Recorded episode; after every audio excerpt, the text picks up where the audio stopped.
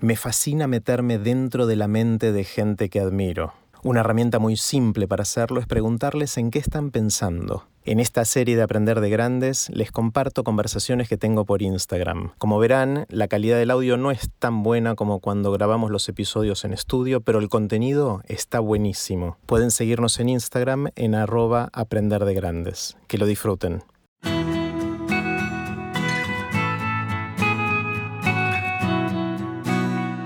Antes de dejarlos con la conversación de hoy, les cuento que empezó el seminario Vivan las Ideas que doy en el Instituto Baikal. El objetivo es desarrollar e incorporar ideas y disfrutar más de la vida. Es online todos los sábados de 11 a 12 y media hora de la Argentina y pueden empezar cuando quieran y participar desde cualquier lugar del mundo. Para más información e inscripción, los espero en aprenderdegrandes.com barra Vivan las Ideas. Ahora sí, los dejo con la conversación de hoy. Ahí se va a unir Jimena. Hola, Jimmy. ¿Cómo, va? Estás? ¿Cómo estás? Muy bien, muy bien. ¿Vos? Muy bien, también, muy bien. Me parece, que voy a poner el auricular así se escucha mejor. Dale, perfecto. ¿Querés que yo me ponga también? Si tenés ahí cerca, suele escucharse un eh, poquito mejor. Sí, tengo, para que lo traigo. Dale. Bueno, ahí nos estamos preparando con Jimena Sáenz.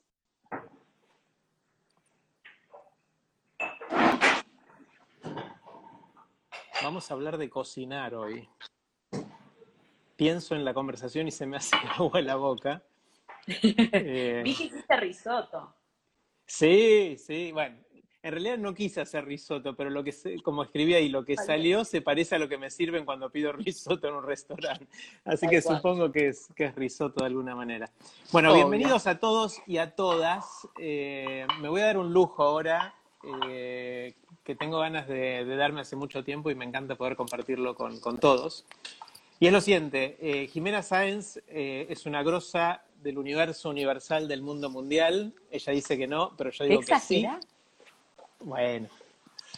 Eh, bueno, eh, Jimmy cocina, eh, y no solo que cocina, sino que cuenta historias de cocinar y cuenta sobre cocinar en un montón de lugares, en particular en la TV pública, donde conduce cocineros argentinos hace un montón de años, una bocha de años, ¿no, Jimmy? Un montón, un montón, del 2009. 2009. Bueno, hace, hace 11 años que estás haciendo eso, que es espectacular. Y bueno, aparte de que sabe un montón de cocina, tiene la mejor de las ondas. Eh, y en algún momento vamos a grabar un episodio de Aprender de Grandes con Jimena. Y ahí le voy a hacer la pregunta típica de qué aprendiste haciendo todo esto de cocinar y de contar la cocina y de, y de comer, supongo. Eh, pero ahora quiero hacerle otra pregunta un poquito más pedestre, eh, más aterrizada, más concreta, que me viene dando vueltas en la cabeza y es la siguiente. No sé si a ustedes les pasa, a todos los que están escuchando esto, pero cada vez que me meto yo en un tema nuevo del que no sé nada, es, tengo una mezcla de, sensaciones. La primera es vértigo. Vértigo de, todo lo que hay por aprender, todo lo que hay por saber, eh, que me parece una aventura increíble.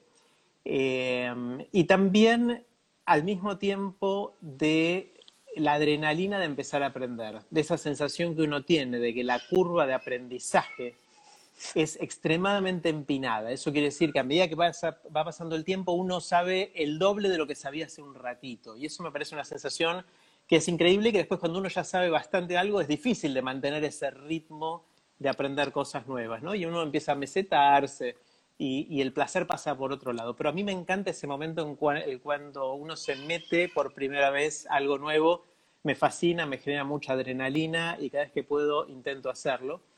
Eh, y respecto a la cocina, a mí me pasó que a lo largo de la vida intenté hacer algunas cosas. Eh, me acuerdo de muy chiquito, a los 12, 13 años, con algún amigo, jugar a hacer panqueques y meterle cosas raras a la mezcla y que salió todo un pasticho que era incomible. Eh, y después más grande, en un momento vivía solo, y después vino mi novia, ahora esposa, y vivimos juntos como vivíamos afuera. Y ahí, ahí cocinaba un poco también, tampoco nada sofisticado, ¿no? Pero, pero hacía algunas cositas. Y después pasó un montón de tiempo en el que prácticamente no cociné nada. Y ahora estamos en cuarentena y a mí me toca ciertos días de la semana. Nos, acá con mi esposa y mis dos hijos nos, nos turnamos y a cada uno le toca ciertos días. Y me, empecé a, experimentar y, abría, abría la heladera y digo, a ver qué hay acá y empecé a probar algunas cosas y hice algunas cosas y tuve, como posté en algún lado, un poquito de suerte de principiante, en el cual algunos de esos, no todos, pero algunos de esos platos salieron bastante decentes. Eh, y entonces digo, uy, esto está bueno. Y por ahí era algo que me estuve perdiendo durante un montón de tiempo eh, y me fascina, no sé, la sensación de ver, primero elegir ingredientes, pero después verlos ahí y después de un rato verlos transformados en una cosa totalmente distinta que hace que podamos disfrutar con mi familia de algo que antes no existía y que en cierta manera fue mi creación. Y eso me hace sentir un placer muy, muy especial. Entonces, con todo eso de contexto, lo que quería preguntarte, Jimmy, hoy, es cómo es esto de acercarse a la cocina. O sea, hasta ahora vine pegando saltitos y haciendo pruebas bastante torpes, pero me encantaría aprenderlo un poquito más. O sea, ¿cómo me, si, me tuvieras que decir a mí por dónde empezar a cocinar o cómo empezar a cocinar, ayúdame un poquito. Me encantó toda tu introducción. Eh, a mí me emociona mucho ver, como el otro día hice un posteo, porque me emociona ver gente que se consideraba que no le gustaba la cocina o que no tenía habilidad, que está disfrutando mucho y me da mucho placer porque yo disfruto tanto de cocinar que es como que de golpe todos disfrutan de lo que a mí me gusta, es como que ahora de golpe todos sepamos de física, que es como lo que vos estudiaste, y vos decís, ay, a todos ahora les emociona este tema, qué bueno. Eh, para mí, la primera cosa más importante para empezar a cocinar es empezar a prestar atención cuando comes. Es muy importante eso. Eh, para mí es como el primer punto, prestar atención cuando comes, porque comer te enseña mucho a cocinar. Cuando vos empezás, o sea, no comes un plato con, viste que a veces siento que comemos ideas, viste, milanesa con puré, bueno, la milanesa con puré, pero no te sentás a percibir cómo está la costra de ese pan rallado, si está dorado, si no, si la carne está jugosa o no, si se secó. Entonces, cuando uno empieza a prestar atención en esos detalles cuando come, puede buscar después cuando cocina algún efecto. Por ejemplo, si vos comes una milanesa y decís, che, me quedó una suela de zapato, la próxima vas a prestar más atención en la cocción, si la haces al horno, si la haces frita. Entonces, ¿Puedo, ¿Puedo empezar a interrumpirte ya? Todo, todo. Eh, yo en general no soy de interrumpir, pero acá como estoy muy sacado con esto, no puedo, no puedo y voy a interrumpir más que de costumbre. Eh, empiezo a atar, a atar cabos con otras cosas y me encanta esto que decís, porque en general yo disfruto mucho de comer, pero no soy de prestar atención a esas cosas. Y me encanta cómo está este pequeño síndrome que tenemos cuando empezamos a hacer algo nuevo, que empezamos a resignificar y a ver con nuevos ojos las cosas que antes veíamos distinto. Me acuerdo, eh, y esto viene en la interrupción, eh, hace 10 años hice un, más, 12 años hice un curso de stand-up, de comedia stand-up durante, durante un año, tomaba clases porque me encanta reírme y todo eso. Eh, y de repente, mientras tomaba el curso, iba a shows de stand-up y no los, no los veía con la misma lente que los veía de antes. Antes iba a relajarme y a reírme y ahora, aparte de intentar seguir haciendo eso, decía, uy, mira cómo construyó este chiste, ¿no? es lo mismo si se, me secó mucho la carne o no. Eh, perdón, hice ese paralelo. Y no, que eh, está buenísimo ese paralelo. Yo también estudiando otras cosas que estudié, a veces sentía que tanto conocimiento me jugaba en contra. Ojo que a veces, viste, cuando uno conoce demasiado ya te juega en contra y no estás, no te, no dejas, de disfrutar. dejas de disfrutar, a veces pasa eso. Pero, por ejemplo, vos hoy querías hacer otra cosa, llegaste a esa preparación, pero cuando lo comiste dijiste, esto se parece a un risotto. Entonces ahora vamos a analizar qué es lo que vos hiciste para llegar a algo parecido a un risotto pero el estar muy, bueno, a mí me gusta cocinar desde que soy muy chiquitita, pero las veces que, recuerdo mucho una vez en un restaurante ya más grande, tipo veintipico, que yo ya estudiaba cocina, de emocionarme comiendo eh, un plato que tenía una combinación de sabores que yo nunca había pensado y me emocionó muchísimo. Y a partir de ese momento se abrió mi mente a otras cosas, pero comer con conciencia es re importante para cocinar cada vez mejor. Y de hecho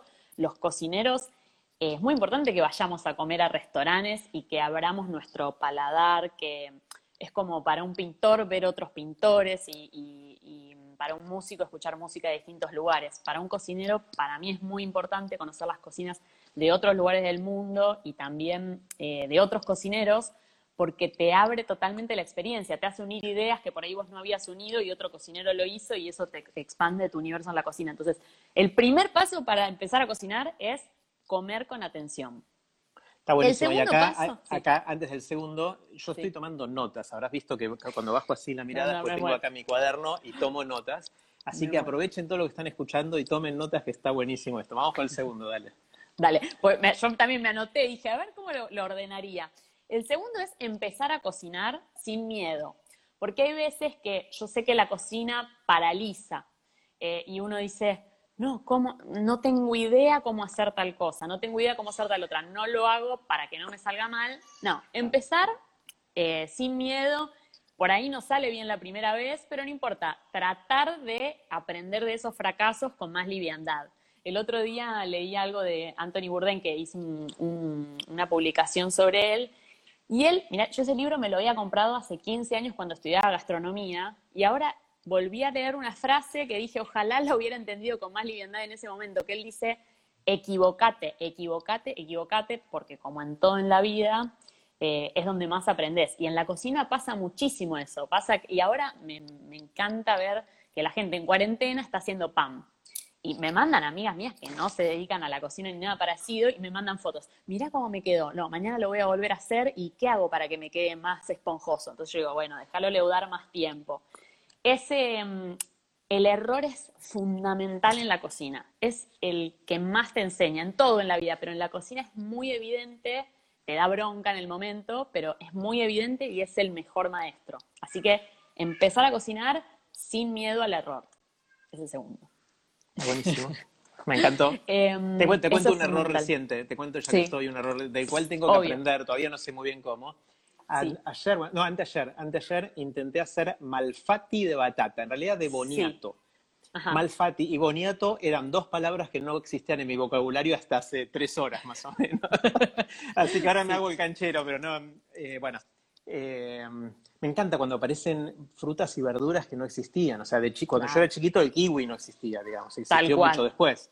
Y después empezaron a aparecer otras cosas. Boniato, boniato, bueno.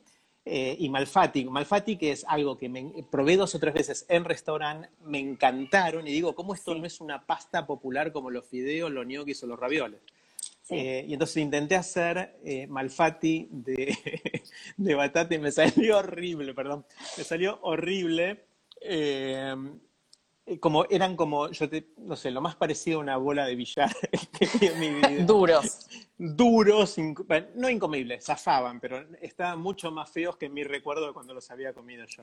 Entiendo. Así que ahí todavía tengo que procesarlo para ver qué aprendo de ese error, ¿no? Bueno, un error muy común, y eso me, me traes un recuerdo de cuando yo empecé a cocinar, un error muy común es creer que cuando uno está haciendo una masa, si la masa con fuerza la va a mejorar.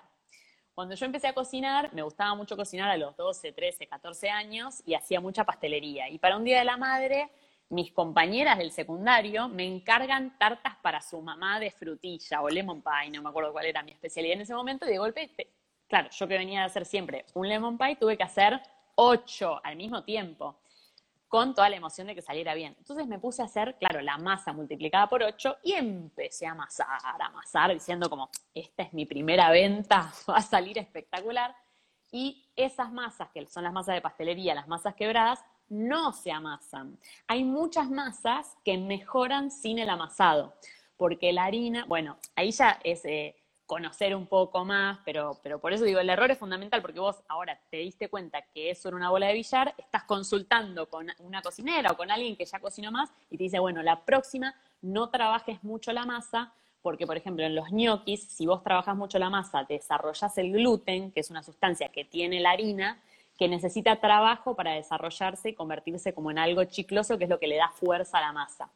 Esa fuerza que vos desarrollás amasando con trabajo, es la que hace que cuando vos haces un pan, el pan se pueda inflar y la masa soporte ese inflado sin romperse.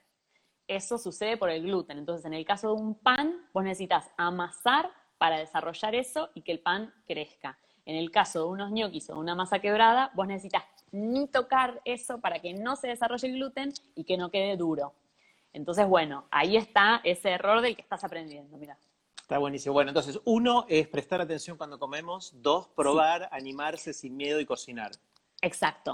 Tres, aprender de los fracasos. Eso, o sea, se me mezcla el dos y el tres, pero el tres es aprender de los fracasos. Es, hiciste una salsa de tomate y no te quedó como querías, hiciste unos malfati de batata y no te quedó como querías, bueno, identifica el error y consulta a alguien que, o a través de las redes, la verdad que las redes en este momento son un gran aliado porque hay un montón de cocineros respondiendo preguntas y, copándose. Entonces, pregunta a ver qué puede haber salido mal. Yo recibo un montón de fotos y, demás de preguntas. Ayer me, escribió una señora y me dice, me mandó una foto de un budín roto arriba y me dice, el bizcochuelo siempre se me rompe. Entonces yo le contesto, porque también el tema son los nombres, le digo, eh, ¿es un bizcochuelo o es un budín? ¿Cómo lo hiciste? Entonces cuando me empieza a responder los ingredientes, en realidad era un budín que tenía polvo de hornear y que lo más normal del mundo es que tenga una raja arriba y es algo positivo, no es algo negativo. Pero bueno, aprendiendo y consultando uno mejora mucho. Así que el tercero es aprender de los errores, identificarlo para después poder mejorarlo en la segunda y la tercera vez. Bien. Cuatro, a ver, no creer, y esto pasa mucho en los últimos años, empezaron a haber muchísimas cuentas de Instagram, no de cocineros, sino como más de cuentas de comida, que hacen videos, las debes haber visto, videos en 30 segundos de recetas que vos decís cómo se hace eso. Bueno, en general esas cuentas no son, no, no son cosas reales, son cosas muy extrañas y, que, y que no suceden si vos las haces siguiendo esos pasos. Así que no creer tampoco cualquier receta que uno ve, tratar de recurrir a fuentes confiables cuando uno busca una receta. Eh, en este momento que hay tantas recetas dando vueltas, es importante la fuente, o sea, tratar de conseguir algún cocinero en el que confíes, ir a un libro en el que confíes. Hay un, escritor inglés que se llama Julian Barnes, que es novelista, no tiene nada que ver con la cocina, que escribió un libro que se llama El perfeccionista en la cocina, porque él ama cocinar, pero le genera mucha inseguridad cocinar porque no es cocinero y entonces, bueno, escribió sobre eso. Entonces él dice que él necesita libros de cocina paternalistas, como que, que lo acompañen en el proceso, que le expliquen todo, que no dejen nada librado al azar. Así que elegir bien la fuente de la que uno saca la receta, si está empezando, es algo muy importante. Después, otro paso. Y esto lo decía Narda en su libro y me encantó en el libro, en su primer libro. No cocinar para invitados una receta que uno está haciendo por primera vez. Es muy jugado eso, porque vos decís, che, vénganse a que voy a hacer malfatis de boniato porque me llegó en el bolsón orgánico y de golpe te llegan los invitados y no te salió como querías, la vas a pasar mal. Entonces, si uno está empezando a cocinar, probar las recetas en la intimidad familiar, primero, eh, darse un golpe ahí que todos te van a contener y mejorar, hacerla para la segunda o la tercera vez, sí hacerla para invitados. Bueno, qué mejor que la cuarentena para armar tu portafolio de, recetas, ¿no? La cuarentena es el momento ideal, el momento ideal. Después hay otro, mm, otro concepto que tiene que ver con eh, ya cuando uno está creando un plato, hay un universo de, de, sabores que tiene que tener en cuenta a la hora de crear un plato. Ese universo de sabores en la cocina asiática está muy, muy bien expresado, que es que en la cocina asiática todo es salado, dulce, ácido y picante. Y ese equilibrio entre esas cuatro cosas es muy importante. Siento que en, Occidente tenemos mucho prejuicio con la acidez. Em, en general acá cuando hablamos de acidez era algo considerado malo. De hecho, viste una salsa de tomates, no, quedó ácida la salsa de tomate. La acidez es muy importante en todas las comidas. Una comida que no tiene un porcentaje de acidez, aunque sea mínimo, es como que no, no las llegas a disfrutar del todo. Siempre la acidez es un elemento muy importante. Entonces, tratar de tener eso en la cabeza, de lo salado, dulce, ácido, picante. Por ahí en, en, Occidente lo dulce y picante no lo, no lo tocamos tanto, pero un poquito hay que tener la, la brújula para equilibrar esos sabores. Es muy importante. Por ejemplo, una ensalada que no tenga acidez, no la disfrutás del todo. O, por ejemplo, en un risotto, uno piensa en un risotto como algo súper cremoso y como un sabor que, es em, muy, no sé, que te abraza, pero en el risotto la acidez del vino blanco es fundamental. Entonces uno piensa que por ahí en un risotto no hay acidez y sí, y esa acidez del vino blanco es la que te hace disfrutar más de ese risotto. Entonces es muy importante equilibrar los sabores. Hay una cocinera que se llama Samin Nosrat, que es de Estados Unidos, que escribió un libro genial, que se los voy a mostrar, que si lo consiguen y están empezando a cocinar, eh, se los recomiendo mucho, que se llama Sal, Grasa, Ácido y Calor. Ella lo que dice es que, y, a mí me, gustó mucho el concepto de este libro, es que para liberarse de las recetas, porque por ahí mucha gente que, empieza a cocinar se siente como atada a las recetas y siente que no tiene libertad para, para, crear o que no se puede salir ni un gramo de lo que dice una receta. Por ahí a vos te pasa como decís, no, acá dice que hay que hacer tal cosa. Y por ahí no entendemos la razón. Entonces lo que ella dice es que para liberarse de las recetas hay que dominar esos cuatro eh, mundos. Por un lado la sal, por otro lado la grasa, la acidez y el calor. La acidez es lo que hablábamos recién, la importancia de la acidez en un plato. El calor es que la fuente de calor y, y cómo llega ese calor a una pieza va a ser que la textura cambie. Entonces ella dice, el calor es, es, como lo menos tangible, porque en el sabor no se nota, pero es lo que hace que cambien las texturas. Por ejemplo, una papa frita es interesante porque el calor intenso de la fritura final hace que quede crocante por fuera. Si las cocináramos en aceite, pero a baja temperatura, o sea, si el calor no estuviese alto, sería otra experiencia. Otra experiencia. Entonces, eh, el manejar la fuente de calor es muy importante, como en un asado, de que hace asado lo sabe. No lo puedes arrebatar, tiene que estar, bueno, depende de la pieza de carne que hagas. Entonces, dominar el calor, dominar la acidez, dominar la sal, cuánta sal poner, en qué momento salar, que también es muy importante, y dominar la grasa, porque la grasa le da palatabilidad a los sabores. ¿Qué quiere decir eso? Que vos sentís más el sabor de las cosas cuando está la grasa involucrada. Por eso nos parece que las cosas con grasa son más ricas, porque viaja mejor el sabor a través de la grasa. Entonces, cuando uno domina esos cuatro mundos, que eso es lo que te enseño en este libro, eh, puede empezar a liberarse de las recetas y entender un poco más por qué hacemos las cosas. Está buenísimo. Eso es para crear cosas. O sea, si ya te querés eh, irte un poquito más allá de la receta o porque no tenés algún ingrediente o porque no te gusta seguir la cosa al pie de la ley. Esto es, como, es como el jazz, ¿no? Esto es como empezar a improvisar con ciertas reglas, ¿no?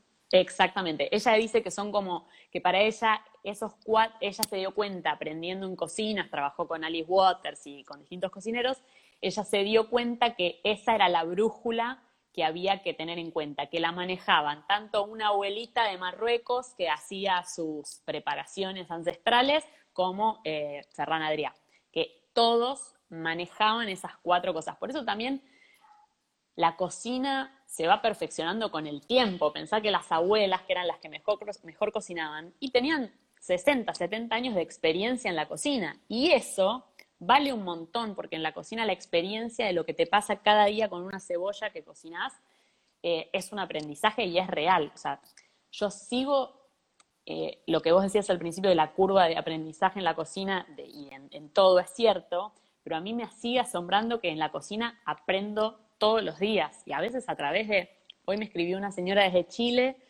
eh, dándome un consejo para la torta tres leches. Entonces me dice, mira, yo vi tu video y te quiero decir que hay otro secreto que es ponerle un poco de gelatina sin sabor.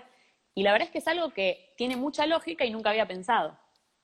Entonces, bueno, como que es infinito el aprendizaje. Todos los días seguís aprendiendo en cocina y en todo. Bueno, vos, eh, esta cuenta y tu podcast eh, hablan de eso justamente.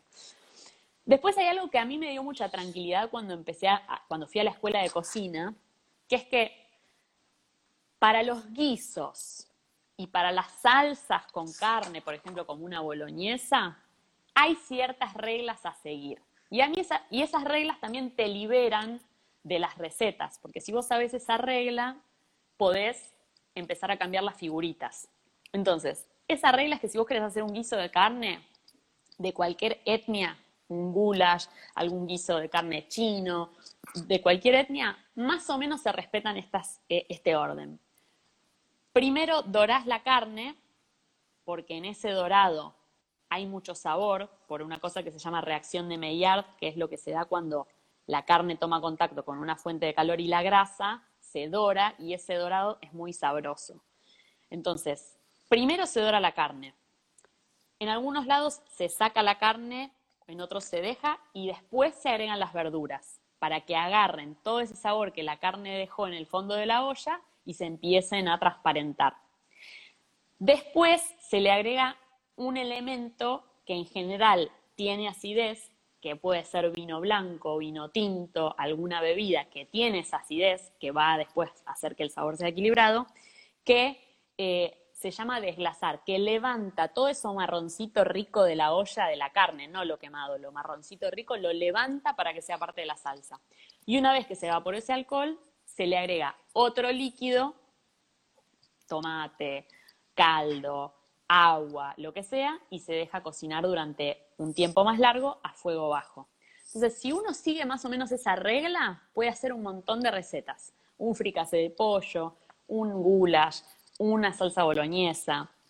Podés hacer mucho a partir de esa regla básica.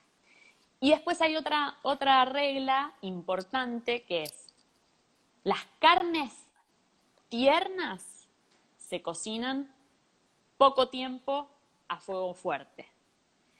Y las carnes no tiernas, que en general en Argentina se les denomina de tercera calidad, como el osobuco y demás, que es un nombre que está bastante discutido porque parece malo, tercera calidad, y son cortes excelentes, pero que no son tan tiernos.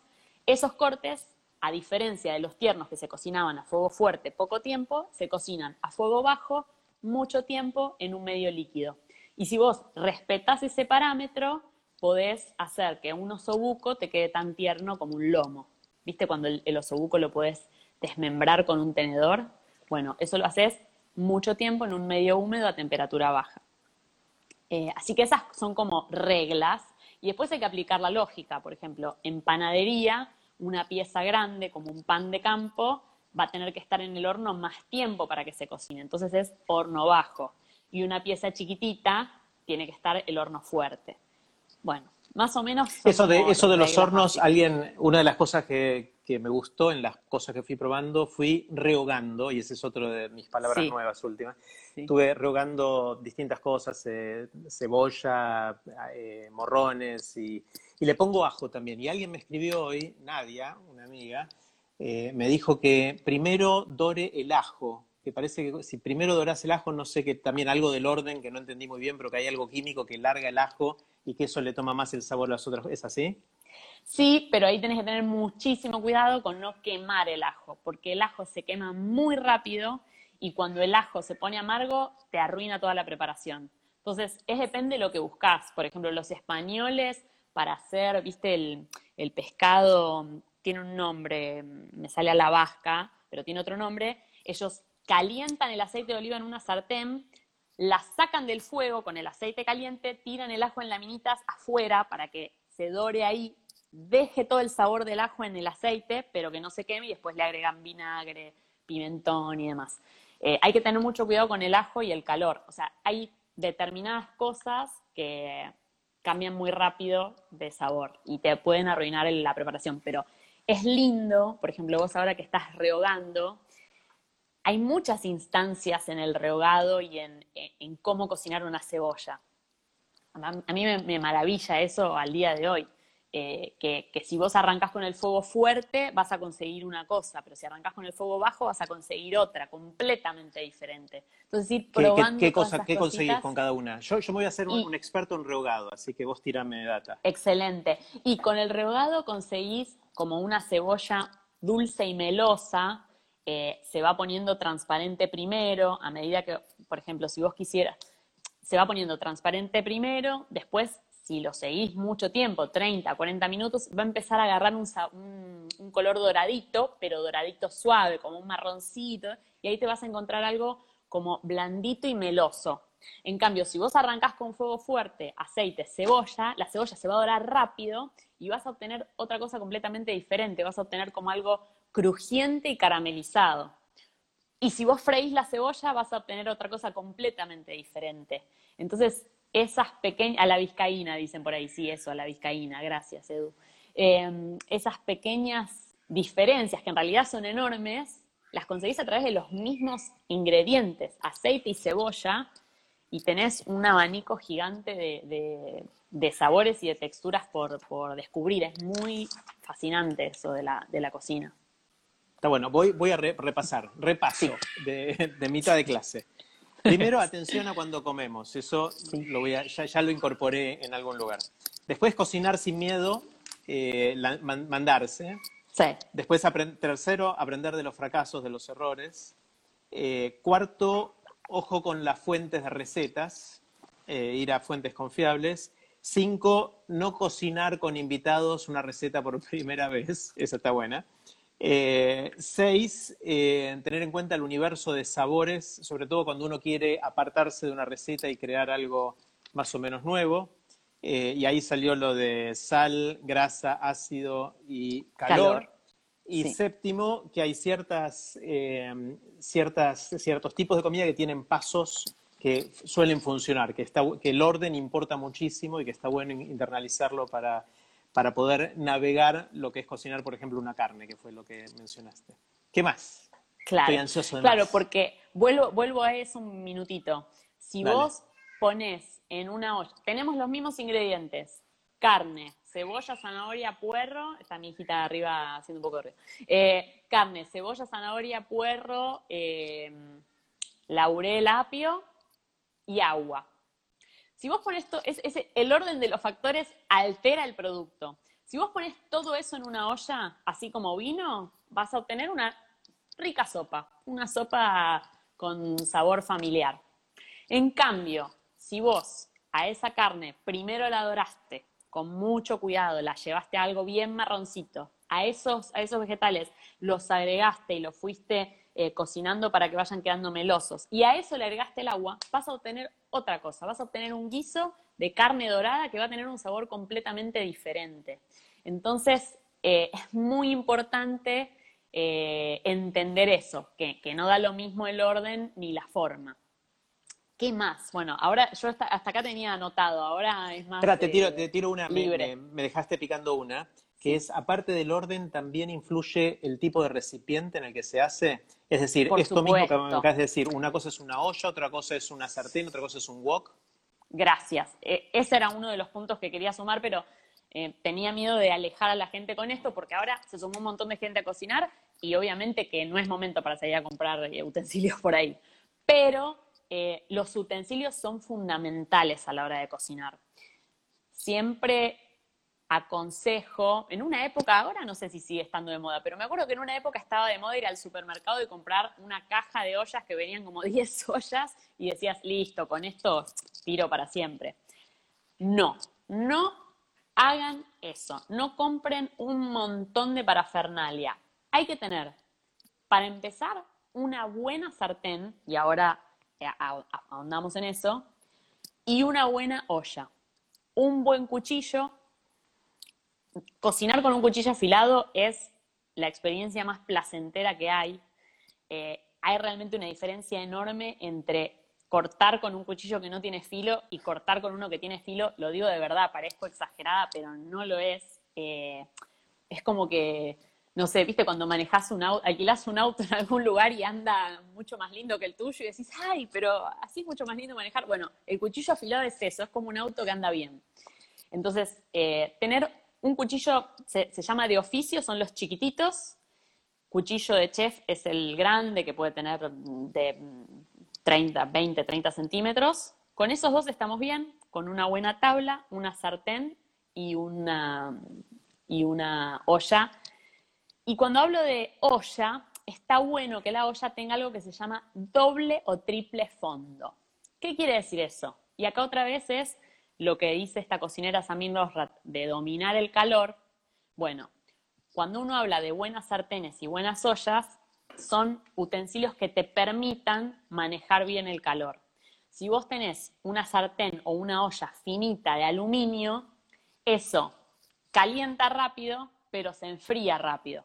Entonces, si yo calenté una olla de aluminio lo más que pude, le puse aceite y le pongo medio kilo de carne cortadita, se enfría enseguida y ¿qué pasa? A todos les habrá pasado, los que están viendo este vivo, que querés hacer un bife de parrilla todo dorado con costra y que lo vas a hacer y te queda gris y blandito y decís, qué porquería, arruiné esta carne. Bueno, eso se da porque el, el objeto que tiene que estar bien caliente, en este caso la sartén o la plancha, por ahí vos lo habías calentado bien, pero si no tiene el grosor adecuado, esa pieza le va a bajar la temperatura y va a empezar a transpirar. Entonces, esa agua que tiene dentro de la carne va a empezar a salir para afuera y lo va a empezar a hervir. Y es, es muy decepcionante querer comer una carne dorada y no lograrlo. Bueno, un buen utensilio te ayuda. Mi preferida es una sartén de hierro. Las sartenes de hierro son ideales para esto. Y las ollas de doble o triple fondo también, porque ese doble o triple fondo eh, hace que, que, se mantenga muy bien la temperatura. No tiene que ser toda de hierro ni nada, pero que el fondo sea doble o triple hace que eso mantenga bien la temperatura y cuando vos le agregas ese medio kilo de carne o lo que sea, no le baje y se dore bien. Eso es muy importante. Y bueno, el cuchillo afilado ni hablar y tabla. Después, el resto, bueno, más o menos nos vamos arreglando. No, no soy fanática de comprar muchos electrodomésticos, no me gusta tener muchos electrodomésticos tipo máquina de pan, eh, todo eso es como que, no, lo indispensable. Un mixer, licuadora, bueno, pero no mucho más que eso no, no hace falta. Está buenísimo, sigo tomando notas. una de las cosas que nos pasa en esta cuarentena es que vamos a la, ladera o a la alacena donde guardamos las cosas y decimos, bueno, ¿qué hago? ¿Qué como? ¿no? Y después del tercer, cuarto día empezás a repetir, porque ya la creatividad se nos acaba. ¿Te puedo tirar ingredientes y me ayudas a pensar algo nuevo? Obvio. Sí. En casa nos enamoramos del boniato, o sea, tenemos boniato. Eh, también hay batata, papa, cebolla, ajo, todas esas cosas tenemos. Eh, morrones también nos gusta mucho y eso, eso creo que hay, y si no, es fácil conseguir. Eh, y después tenemos, bueno, aceites, cremas. Uno de mis hijos es vegetariano, con lo cual estamos tratando de evitar comer carne. Todas las recetas que, que, estuve experimentando no tienen carne, aunque de vez en cuando los otros tres hacemos algo de carne. ¿Y qué más? obviamente tenemos, no sé, harina, algunos condimentos. No tengo curry en casa, tengo que comprar curry porque Narda el otro día me dijo que hay que cocinar con curry, así que me falta el curry. Eh, ¿Qué más? Eh, a ver, pregúntame algo más que necesites bueno, que tenés arroz, o sea, yo lo arroz que y, y pastas también. Está bueno, eso que me decís me ayuda a desarrollar una cosa. En general, cuando pienso un plato, eh, la, Organización Mundial de la Salud, creo, que dicen que el plato ideal, después cada asociación de, nutrición de cada país lo, adapta, ¿no? Pero dice que el plato ideal tiene que tener mitad de verduras crudas, un cuarto de proteína de algún tipo y un cuarto de hidratos de carbono. Entonces, esa para mí siempre es eh, un muy buen lugar para empezar a pensar una comida. Entonces, eso no quiere decir que el plato tenga que ser mitad ensalada, un cuarto de pollo grillado y un cuarto de arroz. Un guiso puede tener esas mismas cosas y al final le agregás, eh, los guisos quedan geniales por esto del contraste que te contaba, con eh, verdes crudos arriba, por ejemplo, con mezcla de perejil, cilantro, cebollita mm, morada y limón. Arriba de un guiso estalla todo el sabor porque el contraste entre lo calentito y la acidez se lleva muy bien. Entonces, yo lo que hago cuando abro la alacena y abro la heladera es decir, bueno, busco una fuente de proteína, una fuente de, verdura y una de, fibra, digamos, y una fuente de hidratos de carbono. Entonces, no sé, a partir de lo que me contás que tienen papas y batatas, por ejemplo, eh, soy muy fanática de la papa rosti, que también pueden hacer batata rosti, que es rayar y acá es donde yo me pongo obsesiva con algunos detalles, pero que son muy lindos. Así como hablábamos antes de que si una cebolla, cebolla y aceite, vos los tratás de, distinta manera, obtenés un resultado diferente, la papa rosti, que es una receta bien típica de Suiza, depende a cómo hagas la papa, vas a obtener resultados completamente diferentes. Mi receta preferida es rallar la papa cruda, que lo puedes hacer también con batata, lavarla la papa rallada en agua con hielo, Después, una parte que esta es la parte obsesiva que la gente me va a odiar, secarla con el seca lechugas, centrifugarla bien para sacarle todo, todo, todo el agua y a eso agregarle un poquitito de almidón de maíz. Se hace como una mezclita, pura papa rallada y una cucharadita de almidón de maíz, por ejemplo, dos papas ralladas y una cucharada de almidón de maíz. Se hace una mezcla y en una sartén con aceite de oliva o manteca clarificada vas poniendo montoncitos de esa papa.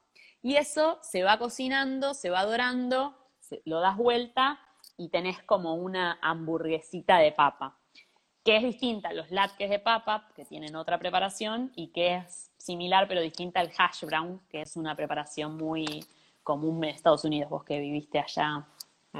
Eh, a mi esposa le encanta el hash brown, así que voy a probar esto y me voy a lucir. Pero, probalo, es delicioso. Ahí decían latkes de papa. Los latkes tienen también huevo. ¿Almidón de maíz o maicena? Preguntan ahí.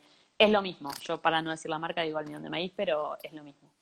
Em, bueno, después, ¿qué más me dijiste que tenías? Bueno, morrones, por ejemplo. Con los morrones tenés muchas posibilidades, porque podés hacerlos, tenías em, arroz, tenías cebolla, tenés ajo, podés hacer un sofrito con, el, con la cebolla y con el ajo, agregarle el arroz. Para los no vegetarianos le puedes agregar ahí un poquitito de carne picada o de alguna carne en trocitos. Para si es para tu hijo vegetariano o para comer todos, no le agregan eso pero le agrega mucho sabor a ese arroz, especias, un poquito de caldo y pueden rellenar los morrones con ese arroz y cocinar todo en el horno, por ejemplo. Entonces puedes hacer los morrones rellenos con arroz. Con Usaste una palabra que no, una palabra que no sé, sofrito. Sofrito se le llama, en, España le dicen sofrito a ese, si vos mirás eh, en, en distintas culturas del mundo, el sabor arranca con cebolla, con eh, salteadita con aceite, en algunos casos ajo y morrón, en otros tomate, pero siempre arranca con eso. Eso es como una base de sabor. Entonces, por ejemplo, ustedes que están em, cocinando un montón, vos y, y la gente que está mirando el vivo, pueden, si tengo mucho tiempo y mucha voluntad, picar toda la cebolla que tienen picar todo el ajo que tienen y picar todo el morrón que tienen y hacer este sofrito bien lento con aceite de olivo, de girasol o lo que sea, hasta lograr algo marroncito, sabroso y guardarlo así en distintos recipientes o en bolsitas en el freezer. Y esa es la base del sabor de muchas comidas. Entonces, ese, el sofrito, mira, sofrito es una palabra italiana, bueno, puede ser, pero en España también lo usan y le dicen, creo que si no me equivoco, también le dicen sofrito y empiezan, bueno, allá le dicen mojo también cuando empiezan la paella. Eh, muchas preparaciones arrancan así y, bueno, eso te, te, va a salvar. Así que, pero también el morrón, así como lo podías hacer relleno o lo puedes usar para hacer una preparación a la portuguesa, también lo podés ahumar sobre la hornalla, lo vas quemando directamente sobre la hornalla lavado pim, pim, pim, pim, pim. Eh, y, a medida que se va quemando por fuera, se va tiernizando por dentro, terminás ese proceso, lo pones adentro de una bolsa de plástico para que eh, condense la humedad y puedas sacarle bien la piel. Le sacas las semillas y una vez que le sacaste la piel y las semillas, lo procesas y tenés un morrón ahumado. Ese morrón ahumado. ¿qué, ¿Qué, significa procesar? Lo, lo mixeás, lo mixeás, eh, lo, lo haces puré. Ah. El, morrón. O sea, le sacaste las semillas y la piel, quedó la pulpa, pero con sabor ahumado, y eso lo, lo mixeás o lo, o lo licuás o lo que sea, con aceite de oliva y sal, y tenés una crema de morrón ahumado increíble que si haces una carne y le pones un poquito de eso te va a quedar deliciosa o que la podés guardar para, para ir o, o para un arroz terminarlo es como, es muy diverso y también con esos ingredientes que me contaste puedes hacer un guiso increíble con todo eso.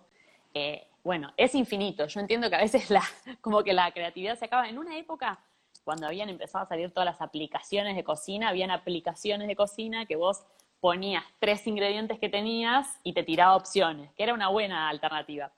Pero, pero bueno, es, es infinita, la cocina es infinita. Con arroz puedes hacer desde postres hasta, o sea, puedes hacer arroz con leche, puedes hacer hamburguesas de arroz con todo ese sofrito que hablábamos recién, podés hacer risotto, puedes hacer paella, que es completamente distinto porque cuando vos haces risotto, buscas que el almidón que tiene el arroz salga para afuera y, le, y deje toda una preparación cremosa. En cambio, cuando haces paella, lo que buscas es que todo el almidón que tiene el arroz quede adentro y no se pegue entre sí. Entonces, bueno, son cosas bien distintas. Y eso cambia entonces el proceso para hacerlo, con el con y eso calentando de distintas maneras, claro. Por ejemplo, el arroz, cuando vos haces risotto, arrancás haciendo este rehogado de cebolla y ajo, eh, ahí le, le agregas el arroz, que se trata de que sea un arroz muy almidonoso, como el carnaroli o el vialón enano o el arborio. Eso se cocina un poquitito, se le llama este, nacarar el arroz, un poquitito, un minuto hasta que el grano de arroz esté caliente. Y una vez que eso sucedió, se le empieza a agregar, bueno, un poquito de vino blanco para la acidez que hablábamos recién, y después se le empieza a agregar un caldo muy sabroso. Y ahí se revuelve y se revuelve durante toda la cocción del arroz, que son 18 minutos, para ayudar a que el almidón del arroz salga para afuera. En cambio, en la paella es totalmente distinto. Se hace el sofrito, se pone el caldo, se pone el arroz y no se toca más. Para que el arroz no saque el almidón para afuera, igual se usa otro horno, pero para que quede todo el almidón contenido y quede diferente textura. Entonces, bueno, eso es lo fascinante de la cocina. Sí. Eh, vos hablaste de pastelería al principio y todo lo que hablamos de los ejemplos son de comida salada. Yo creo que el, mundo de la comida dulce es un mundo totalmente distinto, ¿no? De los postres. Es un mundo totalmente distinto, pero es un gran lugar para empezar a cocinar. De hecho, cuando yo era chica empecé en pastelería porque la pastelería, eh, la cocina salada es muy intuitiva y la pastelería tiene reglas muy claras y estrictas. Entonces, así como en cocina es difícil seguir una receta porque no, en general no vienen en gramos, tantos gramos de cebolla, de carne, la pastelería viene en gramos muy exactos, entonces yo sentía cuando empecé a cocinar que si yo seguía lo que decía la receta, me iba a salir bien. Y de hecho era lo que pasaba, porque hay pocas chances de que te equivoques, excepto, excepto eso que me pasó a mí, que, que te conté que amasé demasiado todas las 80 masas de tarta que tenía que hacer, pero si vos seguís los pasos a rajatabla, por ejemplo, para hacer un budín, es muy difícil que le pifies. En cambio, en la cocina salada hay un montón de saberes que en general no están enunciados en las recetas, por eso alguien que empieza a cocinar busca un libro de cocina paternalista que explique todo, porque se, sobreentienden muchas cosas en los libros de cocina. Por ejemplo, que la sartén sea de hierro, que esté bien caliente, na, para que cuando vos pongas la carne, esa carne se dore y no se hierva. Entonces, em, bueno, la pastelería, si uno empieza por recetas simples y sigue los pasos a rajatabla, en general tiene buenos resultados. No se metan con hojaldres si están empezando o con preparaciones, especialmente si los hojaldres, las masas laminadas, o las preparaciones que necesitan mucho aire, como un bizcochuelo, que parece la más fácil del mundo, no es la más fácil del mundo porque necesitas un punto muy específico de, aire para que funcione bien. Eh, Jimmy, yo tengo un problema con los condimentos, soy muy básico. O sea, yo pongo sal, pimienta y con suerte un poquito de orégano y ahí, termina mi repertorio. ¿Qué, cómo, ¿Cómo lo amplío un poquito? Está bueno eso. Eh, bueno, con los condimentos es como que los condimentos hablan mucho de, los orígenes de las recetas. En Argentina somos muy de la sal, la pimienta, el orégano y el ají molido. En Buenos Aires, por ahí, o en región centro. Pero nuestro norte, o sea, el noroeste argentino, tiene un trío de especias muy claro y que cualquier cosa que vos quieras hacer que remita a esa zona va a tener comino, ají molido y pimentón dulce. Después, por ejemplo, si vos querés usar, eh, como decía Narda, curry, que yo estoy de acuerdo, el curry te, ayuda a reforzar un montón de, preparaciones y de platos, obviamente que vas a pensar en la India. Pero después, por ejemplo, lo que uno puede hacer, o sea, podés ir por el lado de eh, esto que tiene que ver con lo étnico, es decir, bueno, de cilantro, bueno, cilantro te va a llevar para eh, o para Perú, bueno, eso ya lo hablamos en, algún otro momento, o para Perú o para el sudeste asiático, te, te va a llevar a distintos lugares porque lo usan en muchos lados. Pero hay determinados condimentos que se llevan muy bien con determinadas cosas. Por ejemplo, el cerdo se lleva muy bien con el coriandro, que es la semilla del cilantro, que tiene como un sabor a limonado. O sea que la próxima que vos hagas cerdo en tu casa, podés probar de marinarlo con semillas de coriandro, pimienta negra y ají molido, por ejemplo. Y ese es un buen trío. Después el pollo admite más combinaciones, porque a un pollo lo puedes llevar para el lado del curry, lo podés llevar para el lado del estragón, lo podés llevar para el lado del romero, como dicen ahí, lo podés llevar para el lado del azafrán. Es como que el pollo es amigo de todas las especias, pero por ahí no mezclaría todas entre sí, sino que trataría de ver cuáles tienen un, sentido juntas.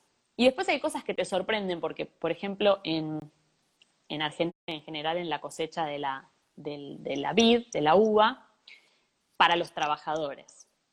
Y esa misma preparación muy parecida se hace en la zona de Medio Oriente, pero en, en, Cuyo le ponen orégano, que es bien típico, pero en Medio Oriente le ponen comino.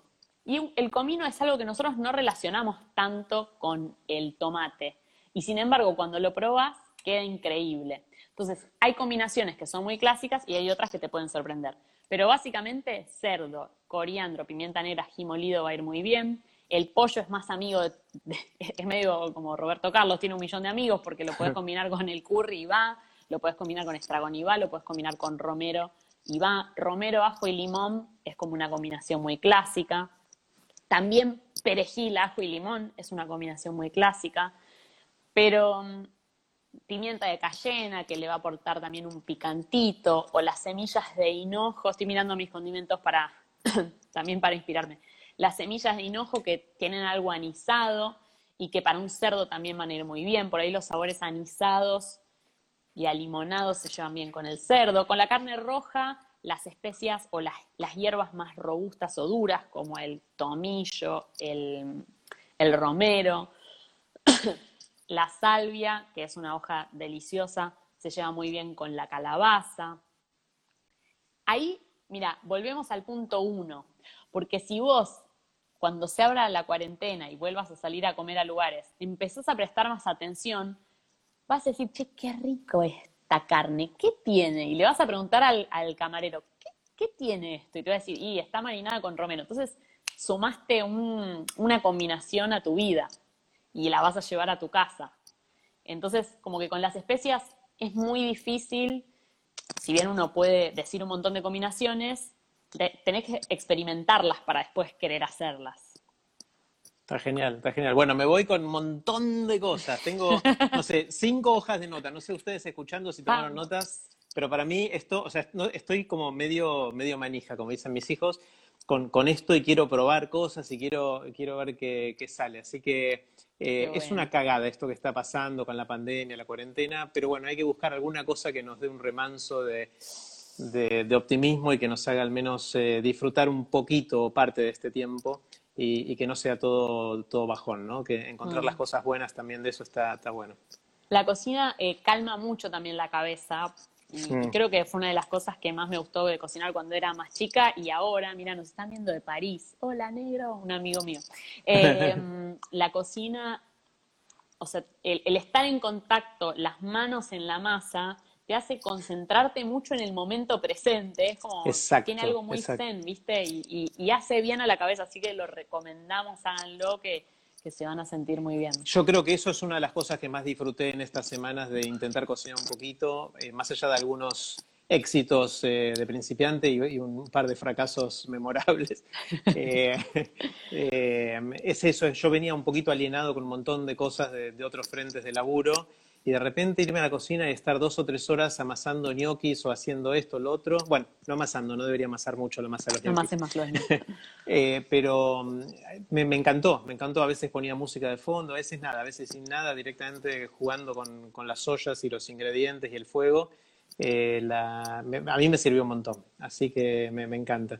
Bueno, Jimmy, eh, gracias infinitas por esto. Gracias a vos. Otro día vamos a, cuando nos veamos en persona, grabamos un episodio de Aprender de Grandes y ahí te pregunto qué aprendiste más allá de, esto, de, haciendo todo esto, ¿no? Soy fan de Aprender de Grandes, lo sabes, todavía no escuché el episodio de hoy, pero ya lo voy a escuchar. Amo el podcast desde que salió, así que para mí es, es un honor total. Muchas gracias. Bueno, gracias, Jimmy, te mando un beso enorme. Y chau, a todos. gracias. Gracias. Chau, chau.